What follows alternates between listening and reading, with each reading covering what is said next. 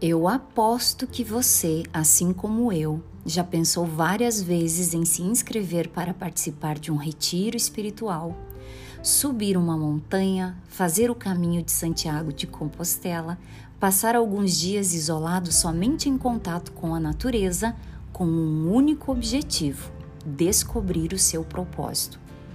Alguns até já fizeram isso, eu também. Eu adoro vivenciar experiências como essas tenho certo de que para mim são muito importantes para silenciar a barulheira da minha mente, para me fazer lembrar que sou parte do todo, para me reconectar com a natureza a qual pertenço, reconhecer a minha essência em tudo que há na criação e principalmente nas outras pessoas. Nem bem chego ao local e já sinto me renovando a minha energia. Como é algo que eu adoro, até a preparação para a viagem para mim é revigorante. A maioria das pessoas que conheci nessas experiências trouxe para mim a informação de que estavam participando, estavam ali para descobrirem o seu propósito. Mas depois de alguns dias juntos, inevitavelmente percebia certa frustração em seus rostos, principalmente de quem estava participando pela primeira vez, porque na verdade você nunca vai descobrir o seu propósito, porque propósito é algo que você desenvolve. Deixe-me explicar melhor.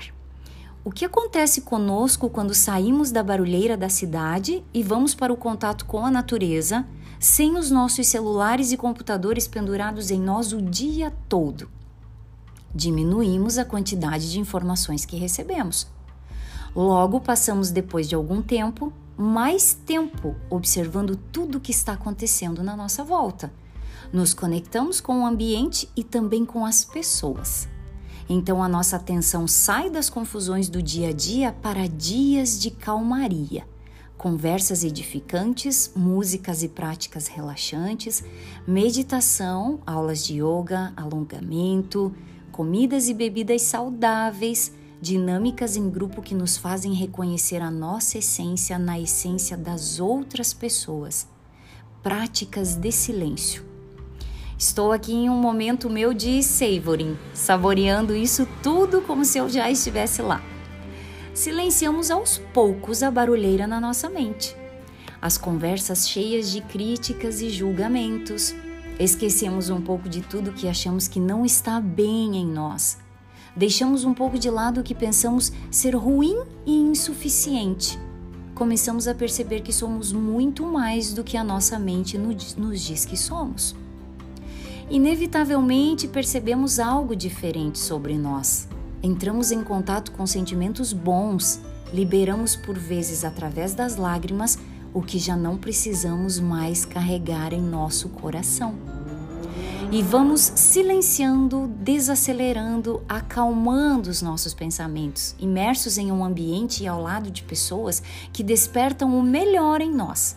Passamos a prestar mais atenção a tudo à nossa volta desenvolvemos um estado de presença e, inevitavelmente, sutilmente, vamos recebendo insights riquíssimos a respeito de como podemos tornar a nossa passagem por aqui mais significativa, sobre o nosso propósito. Você está aqui para desenvolver algo que somente você fará com maestria. Há um lugar de fala no mundo que é somente seu e que ninguém mais fará como você. Há uma causa que você defenderá com todo o amor que há em sua essência. Há um propósito para sua existência. Você silencia a barulheira em sua mente. Uma mente sem gestão eficiente dos pensamentos não nos permite receber os insights necessários que nos levam a compreender como podemos desenvolver propósitos e começa a compreender os desejos do seu coração. Ideias começam a chegar, sugestões de que caminho é possível seguir nesse momento da sua vida. Você se empolga porque acredita que agora compreendeu o seu propósito, mas depois percebe que recebeu peças de um quebra-cabeça divino, que precisa se unir a outras peças para que faça sentido. E quanto mais ideias você recebe, mais compreende que aquilo que você veio para desenvolver aqui é algo que você fazia desde a sua infância. Você vem desenvolvendo as suas potencialidades desde criança para desenvolver propósitos ao longo da sua vida. Você está sendo preparado, preparada há muito tempo para algo especial, uma missão. E quanto maior a sua evolução espiritual e o seu nível de consciência, mais preparado estará para colocar o propósito supremo em ação. Com o que você mais gostava de brincar quando criança?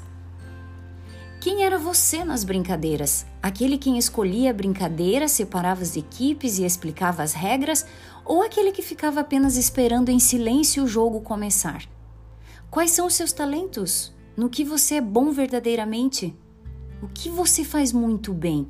As pessoas lhe procuram para quê, afinal de contas? Elas pedem o seu auxílio para resolver que tipo de dificuldade em suas vidas?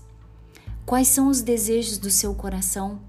O que tem aí dentro que te emociona, que esquenta, que faz os seus olhos brilharem? Que habilidades desenvolveu com mais facilidade ao longo da sua vida? Isso é apenas um spoiler do que precisamos compreender para desenvolver o propósito para esse momento da nossa vida. E vamos tirando o peso de não saber para que estamos aqui e também da palavra descobrir.